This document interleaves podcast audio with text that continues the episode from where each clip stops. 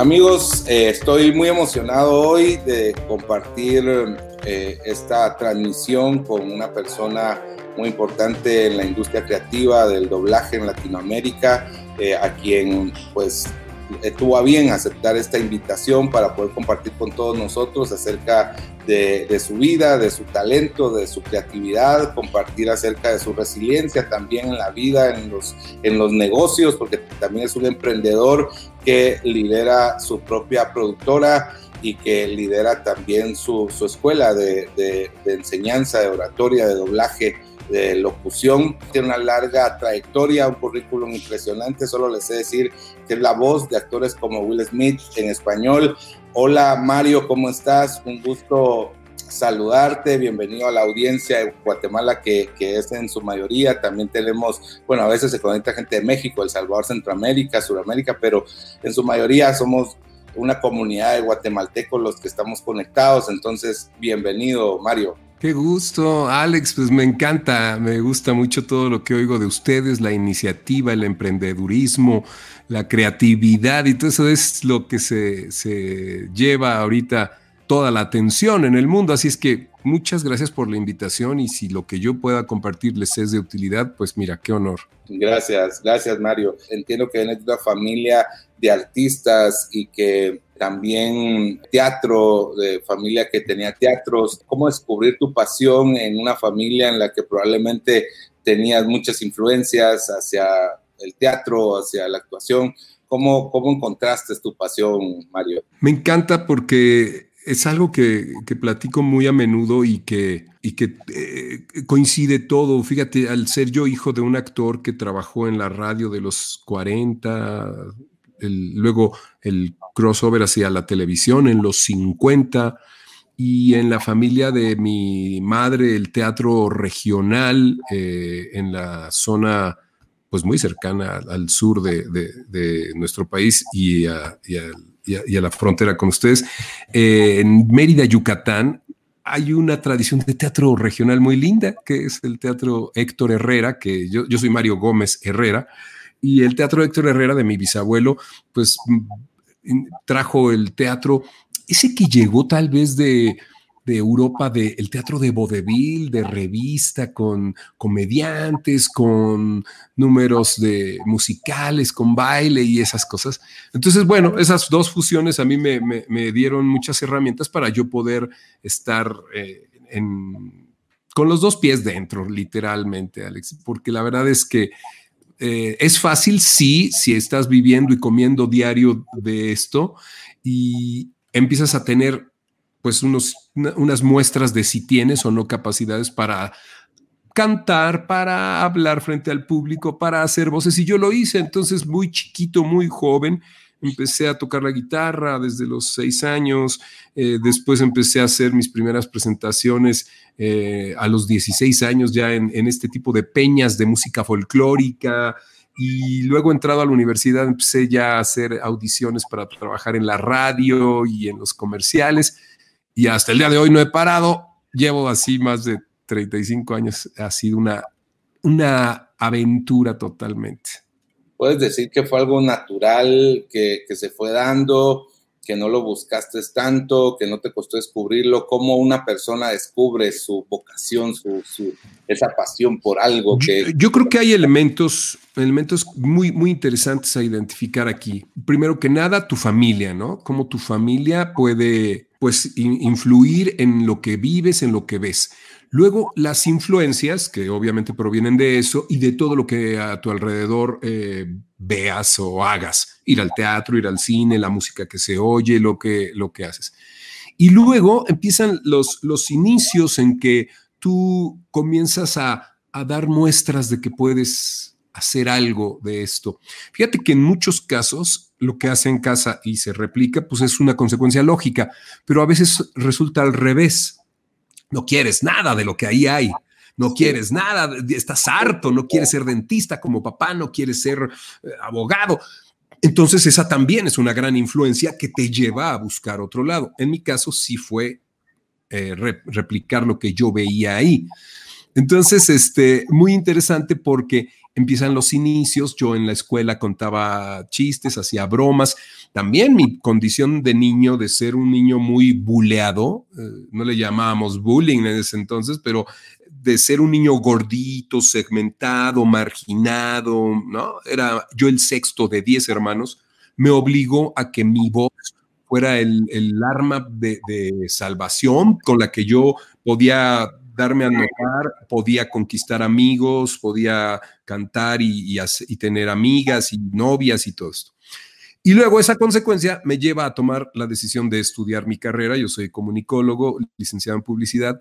Entonces, yo veo que son así, familia, este, influencias, inicios, estudios, luego entonces fortaleza. Mi fortaleza es trabajar con la voz. Con relación a abrirse paso, ¿cómo se abre paso? ¿Cómo te abriste paso para poder convertirte en un referente del doblaje, no solo en México, sino en Latinoamérica?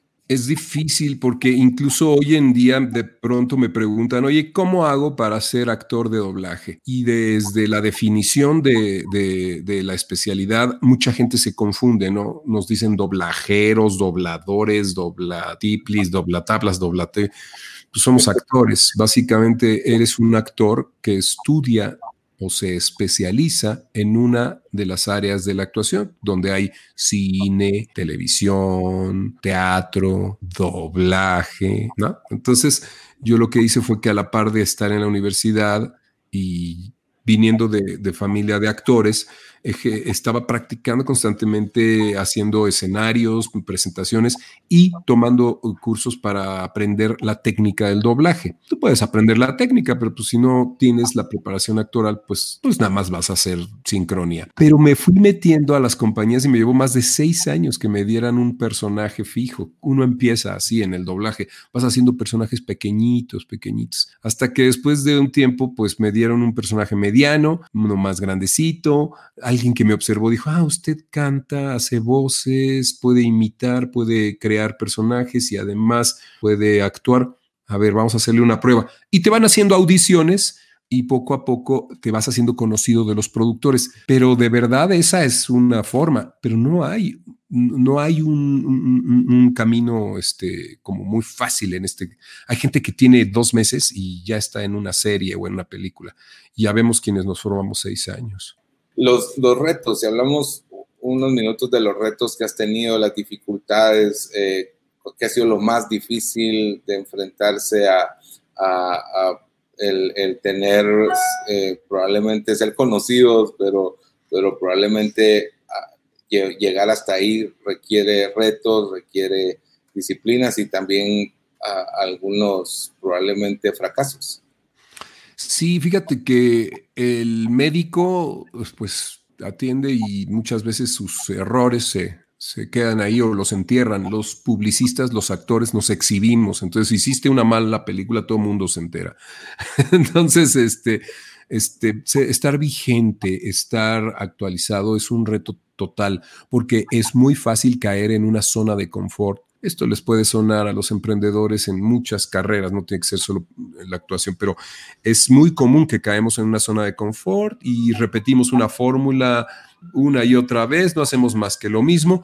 Y aquí vienen las nuevas generaciones, te empujan, sales y, y se acabó tu carrera. Entonces es muy importante estar actualizado, acudir a, cursos, a talleres, eh, eh, eh, viajar a congresos internacionales de voz, estar enterado qué está haciendo la comunidad internacional, no confiarte. Cada trabajo que haces, la gente espera un poquito más, ¿no? No puedes ir para atrás. Entonces, pues es como general de, la, de, la, de todos los emprendedores este tipo de cosas, ¿no? Sí, y entiendo que también tuviste una situación de salud muy difícil cómo te enfrentas a una situación que se escapa de tus manos y cómo la enfrentas con resiliencia. y probablemente, no sé, tuviste que dejar eh, por un lado eh, lo que era tu prioridad para atender una nueva prioridad.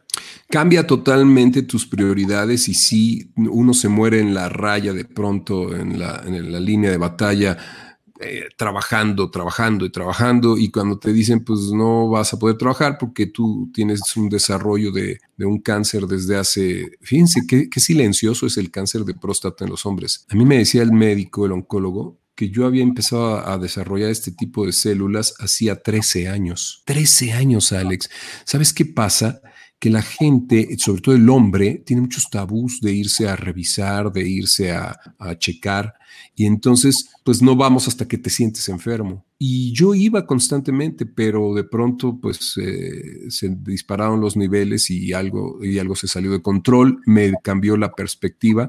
Y una cosa que es importante eh, es que la resiliencia que aprendí en casa, al ser hijo de un comediante, de un actor, donde no había una constancia económica, a veces teníamos, a veces no, a veces vivíamos en una casa, a veces salíamos huyendo a otra, era una inestabilidad, te hace creer en una cosa muy sencilla, las cosas siempre van a estar mejor. Y aunque no sea así, Alex, este pensamiento te lleva a estar, aunque estés en el piso, viendo para arriba, porque no hay nada peor que estar en el suelo y viendo hacia, hacia la tierra, ¿no?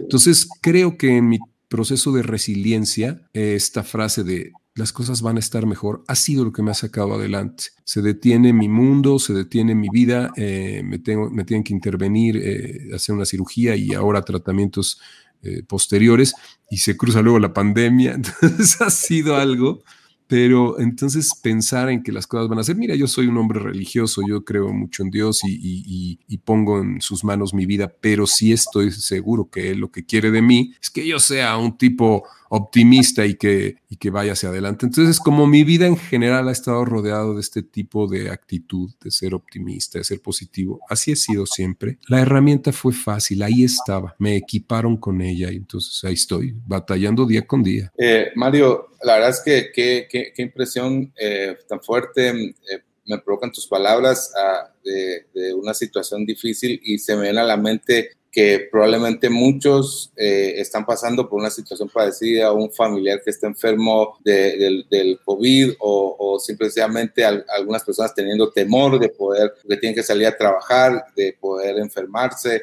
Eh, ¿Cuál sería tu mensaje y qué voz de las que, de las que has hecho usarías para dar un mensaje a esas personas con temor, con, con, desafíos fuertes, con retos que están atravesando también emprendedores que probablemente estén entre la espada y la pared de cerrar sus negocios o de tener que despedir gente valiosa o de tener que, probablemente eh, sacar sus ahorros, vender cosas para poder subsistir en este, en este momento difícil y duro eh, que estamos atravesando.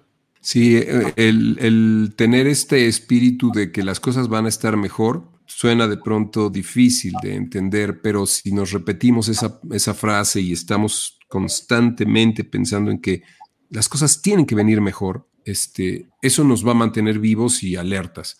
Pero hay un personaje que hago que le gusta mucho a la gente y que hago desde hace mucho y que es una especie de maestro, de, mm, de líder. Bueno, es un maestro Jedi y él de alguna forma tiene una frase que lo caracteriza y que la comparte con sus padawans, que les dice, que la fuerza te acompañe. Tú eres el elegido, Anakin. Entonces, decir que la fuerza te acompañe es de veras una frase súper vigente, súper actual.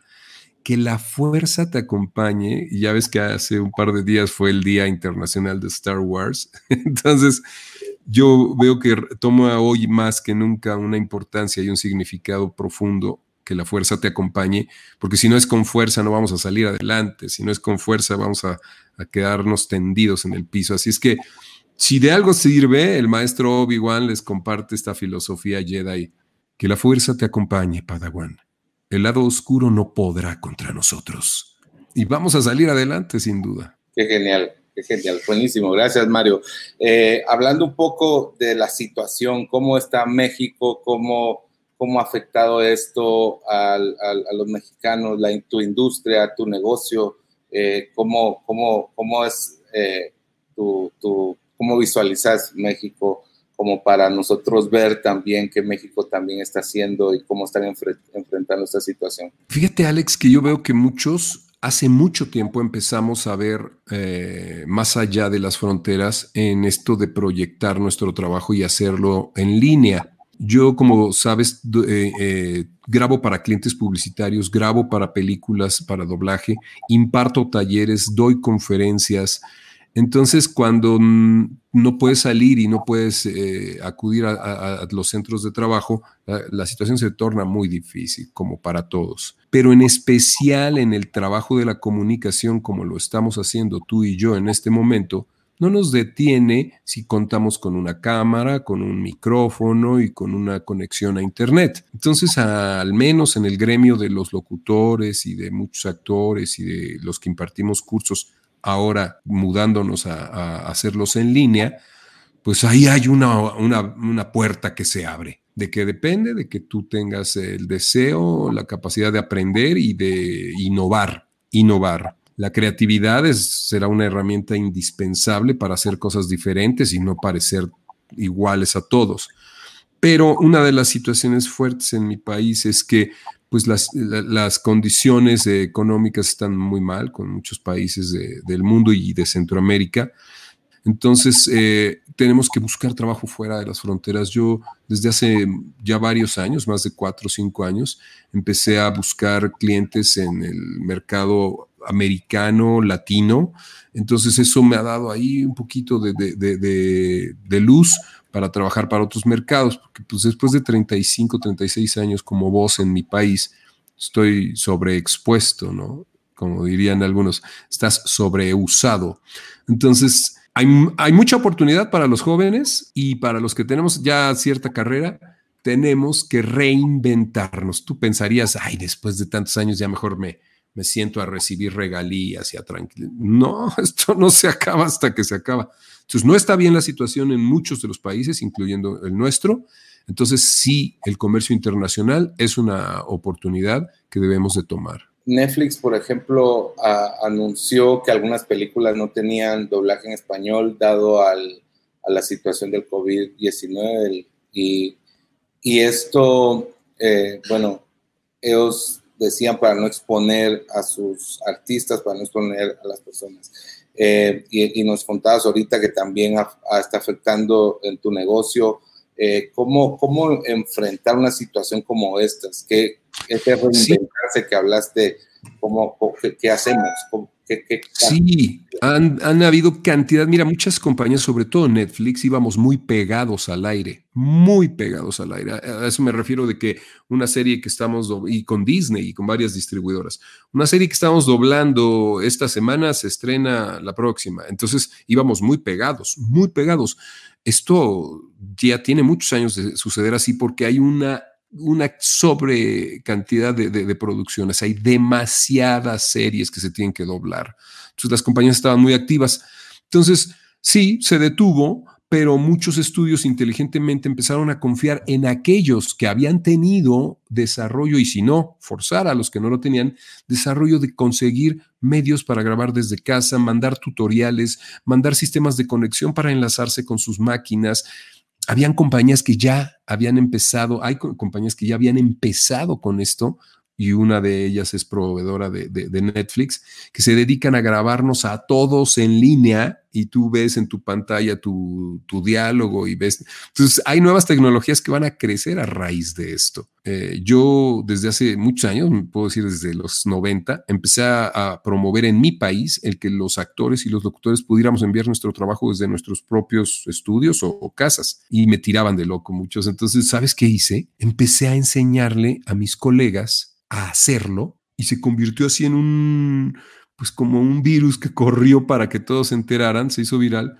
porque si éramos más los que ofrecíamos esta oportunidad, los clientes dirían, ah, entonces no es nada más eh, este Mario Filio, hay más gente que puede trabajar desde su casa, entonces hay que considerarlo. Y así se empezó a hacer. Entonces se van a ver forzados las series y las películas que están saliendo sin doblaje, muy pronto se van a tener que agregar esos tracks, se van a tener que actualizar y muchos, yo he oído ya de muchos que están haciendo su trabajo desde casa. Esto es fácil. El que no se actualiza y el que no se equipa y el que no invierte en su negocio, porque hay muchas cosas que se pueden comprar o, adquirir para poderlo hacer y hay de todos los precios, pues si no lo haces te vas a quedar fuera. has sido la voz de varios personajes eh, de, nuestra infancia y esto sin duda te ha dejado eh, muchas anécdotas, muchas experiencias. ¿Cuál sería esa anécdota que, que nos quisieras compartir hoy o esa que más haya marcado tu vida? Hay, hay magia en esto. Yo recuerdo cuando tenía nueve años y mi padre me dijo, ah, pues mira, yo hago esa voz. ¿Cómo?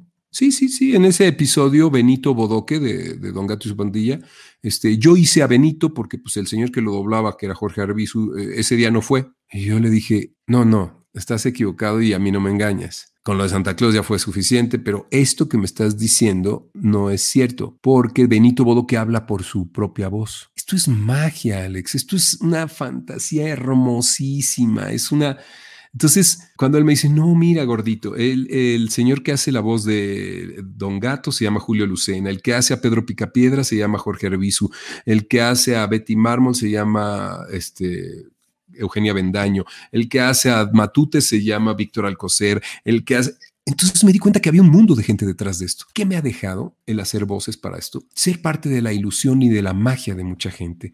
Eh, hacer al conejo de Winnie Pooh, hacer a Miss Piggy, hacer al rey Julien, hacer el espejo de Shrek, hacer al príncipe Navin, al príncipe Felipe, hacer a Obi-Wan, hacer a Ralph el Demoledor, hacer a Jaimico, hacer la voz de Will Smith en muchas películas. Me ha permitido, ¿sabes qué? Que un día cuando yo no esté y alguien vea una película de esas, seguir presente en la vida de muchas personas. Eso es un boleto sin duda hacia trascender y, seguir siendo parte de la vida de la gente.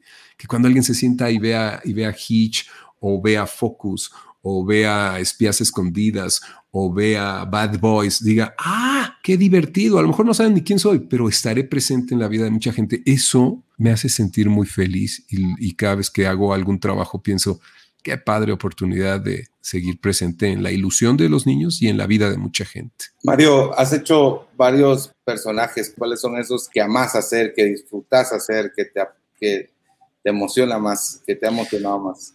Me gusta mucho ser parte de Disney eh, con uno de los standard character voices, que son personajes que siempre están presentes, aunque Disney sigue, produce y produce y produce contenidos y ahora más con Disney Plus. Goofy, que lo hago desde hace aproximadamente 20 años, ha sido una de las cosas más lindas en, esta, y mira que de verdad no significa dinero, ¿eh? o sea, esto es de las cosas más lindas. Yo no, yo no veo eh, el, aspecto monetario en, en, el doblaje, es una, es una bendición poder trabajar en el doblaje.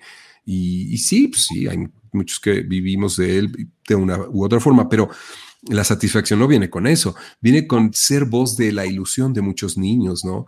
Poder este, pedirles que cierren sus ojos, porque siempre nos pide eso Disney. Cuando hagas la voz, mantén la fantasía, nunca la hagas que te vean haciéndola, ¿no? Entonces, que, que, que, no te vean y que puedas decir, ¡Uy, qué diversión! ¡Qué maravilla hacer la voz de Goofy! ¿Quién habló? Ah, yo no sé, ¿no? Entonces, este, Goofy es uno de ellos. Otro que me gusta mucho es el Rey Julien de Madagascar, ese que, mueve su bote. Y creo que esos dos me, describen como persona mucho. La ingenuidad de Goofy, pero la, locura de Julien. Buenísimo, Mario. Y, actores como Will Smith que han representado en tu carrera y, obviamente ah, imagino que ha tenido un gran impacto para tu crecimiento también. ¿Qué, dirías eh, eh, es, es, una cosa difícil porque sabes que en el caso de los actores, eh, cuando los doblas en, acción viva se llama, no animación, hay un riesgo de que no le vaya tu voz, de que no le quede, de que no tenga credibilidad. Muchos actores habían doblado ya a Will Smith, más de tres, yo creo, cuatro, y algunas personas se quedaron con la voz y luego no les gusta que le cambien la voz. Pero bueno, afortunadamente vienen las nuevas generaciones que van viendo al actor, lo van conociendo y cuando lo oyen en español se identifican con la voz que está. Pero una de las cosas más interesantes es que cuando tú lo haces por más tiempo, pues bueno, se identifican más con, con tu voz. Yo eh, lo he hecho durante muchos años ya, desde Hitch o desde Yo Robot, que creo que fue por ahí de los noventas, y, y bueno, pues ya son muchos años. O el 2000, yo creo que a haber sido por ahí Yo Robot.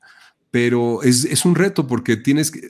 Además es divertido, ¿eh, Alex. Te voy a contar porque, como que presientes qué intención le va a dar a ciertas frases. Tú tienes el texto cuando vas a doblar y tienes la imagen con el audio en inglés. Entonces tienes que ir siguiendo, leyendo el texto, viendo la imagen, poniendo la intención, oyendo el inglés, cuidando la sincronía, propiciando la actuación, dando las, las emociones. De veras es un trabajo muy, muy, muy complejo y multidisciplinario. Pero hay una cosa que es bien interesante. Lees que dice Will Smith, nunca, nunca hagas eso Ah, ya sabes que Will Smith va a decir eso. Nunca, nunca, jamás hagas eso. Entonces ya más o menos le conoces las pausas, le conoces los ritmos, ¿no? Fred, ¿qué estás haciendo, Fred? No, no, Fred, si eres real, dímelo ahora, Fred. O sea, ya sabes más o menos ah, cuando vas doblándolo y doblándolo y doblándolo, ya, te, ya, ya sabes más o menos cuáles son sus puntos de respiración, sus, eh, dónde se detiene, cómo reacciona. Entonces es muy divertido. Pues qué genial esta entrevista. Tengo dos últimas preguntas. Una es, eh, tú eres un profesional que no solo decidió quedarse como profesional, sino dentro de como tus varias facetas, también eres emprendedor. Eh, creo que, es admirable que un profesional que en teoría puede te resuelta la vida, decir, bueno, soy profesional, me dedico a esto, como profesional, pero tú decidiste tomar riesgos como comenzar una productora, una escuela, que obviamente, como tú decías, por muy pequeña que sea la inversión, hay que invertir, invertirle capital, invertirle tiempo, invertirle dinero, buscar reinventarse a cada, en cada situación, eh, si el trabajo baja, voy a buscar a otro lado. ¿Cómo, ¿Cómo es esta faceta tuya de emprendedor? ¿Cómo la has, cómo, la has manejado y cómo nace este emprendedor dentro de, vos? Está, está interesantísimo el tema porque eh, dentro de las ideas que teníamos, porque mi esposa y yo somos, pues, desde los 15 años, que nos conocimos y trabajamos juntos desde ese entonces. Hoy tenemos 54 años, yo y, 53 ella. Vamos a cumplir ya 40 años juntos. Eh, eh, hemos pensado que nunca debes poner, como dicen en México, todos los huevos en una canasta, ¿no? Entonces hay que distribuir y abrir, abrir este, eh, posibilidades en, otros, en otras áreas. Otro punto muy bien interesante, nos decía el contador en algún momento, porque ella se dedicaba a otra cosa, después de, su carrera y eso, dijo, oye, ¿por qué dividen las fuerzas, no? ¿Por qué no trabajan juntos mejor si ella es muy buena haciendo esto? Entonces, hace muchos años nos unimos y, dejó de haber esta fuga y descubrimos que una persona puede lograr muchas cosas, pero dos hacen el doble. Entonces, ustedes decidan, ¿no? Y más si se trata de alguien tan cercano como puede ser tu esposa, eh, dejar las cosas claras desde el principio, cómo pueden empezar las cosas y cómo puede que terminen. Y una cosa que, nos ha mantenido siempre, siempre atentos es, nos gusta hacer lo mismo diario, pero diferente. Hacemos lo mismo todos los días, pero diferente. Esto es una mezcla de dos, de dos factores muy importantes, disciplina y creatividad.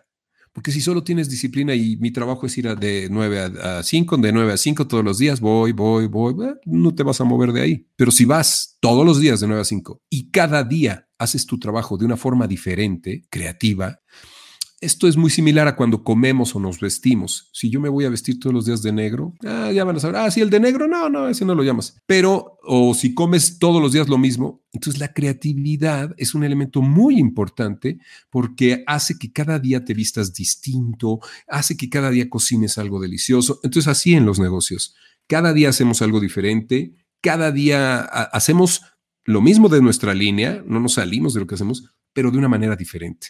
Y claro, vamos probando, hemos cerrado cantidad de negocios y hemos cerrado cantidad de, opciones y hemos fracasado.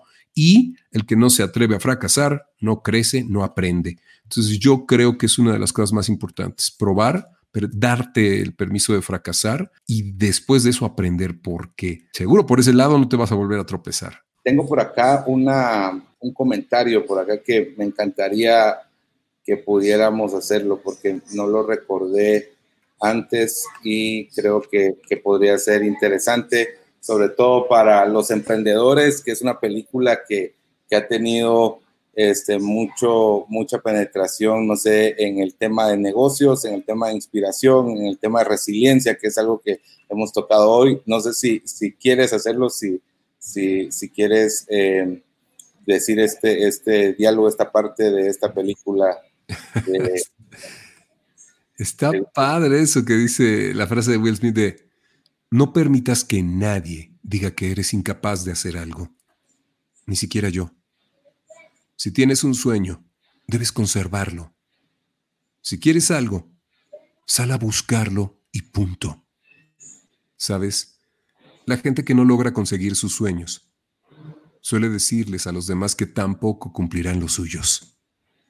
Ah, qué hermosa está. Decía mi, profesor de publicidad, tira para arriba, tira para arriba, tú tira, tira, tira, tira, tira, saca cosas, aviéntalas, que ya te vendrán de regreso y caerán, Entonces, hagamos, hagamos lo que tenemos que hacer. Yo quiero cerrar, eh, Mario, con la pregunta que he estado haciendo a, mis entrevistados y es con relación a cómo ves el mundo a partir de esta crisis. ¿Cuál es tu, tu visión futurista de cómo cambió el mundo? Y obviamente no solo cómo cambió, qué cosas crees que, que cambiaron definitivamente y que van a generar un impacto fuerte en el mundo. Hemos tocado temas como tecnología, puede ser en tu industria, puede ser a nivel Latinoamérica. ¿Qué, qué ves y cómo nos enfrentamos a esta nueva normalidad a la que hoy eh, estamos viviendo. Hay un elemento que para mí ha sido así determinante. Mucha, mucha gente que no se atrevía a trabajar desde sus casas, a utilizar la tecnología, está siendo obligada a hacerlo. Entonces, para mí, esta ha sido la revolución digital que creemos que empezó hace mucho. No, no, no. Ahorita este tipo de entrevistas que puedes tener con tanta gente como la que está viendo tu transmisión, esta maravilla de trabajar desde tu hogar, de poder implementar artilugios aquí para sacar tu trabajo y, enviarlo al otro lado del mundo, para mí eso hace así de las, de las cosas que han determinado. La otra, sí, ser flexibles. Mira, yo creo que los grandes robles, los grandes árboles ancestrales así viejos, se han, se han roto y han caído al piso con los temporales o por viejos y ya no se levantan por ser tan rígidos, por ser tan rudos, por ser tan, este, pues cuadrados casi, casi, ¿no? Y las palmeras, cuando llega el temporal, son flexibles, tocan el piso y se vuelven a levantar seamos como las palmeras, recibamos los golpes que nos trae la, situación actual y las que vendrán y tengamos el espíritu de levantarnos, tengamos la, la idea de que las cosas siempre van a estar mejor, de que el mundo va a cambiar, no sabemos cómo, pero un día a la vez. Yo vivo un día a la vez. Cuando dicen tendremos que seguir confinados otros 30 días, otros, no lo sé. Yo pienso en que este, este de hoy, sea un buen día, sea el mejor, un día a la vez. Sé flexible, relájate, aliviánate y ten un contacto con tu interior. Genial, Mario, genial toda la entrevista. Ha sido de verdad un tiempo eh, de mucho aprendizaje, de mucha inspiración. Muchísimas gracias por, por, compartir acá con nosotros. Ah, qué honor, no, al contrario, gracias a Elder, a Alex, a todo el equipo. Y pues bueno, yo nada más los invito a que hagamos lo que, lo que sabemos hacer, lo que nos gusta, porque seguro lo vamos a hacer bien. Y si lo hacemos bien, eso nos va a ayudar a salir adelante. Así es que a medias no. Bien, gracias. Así es, gracias Mario. Hasta la próxima entonces, nos seguimos viendo y muchas gracias a todos, sigan conectados y hasta una próxima ocasión. Muchísimas gracias.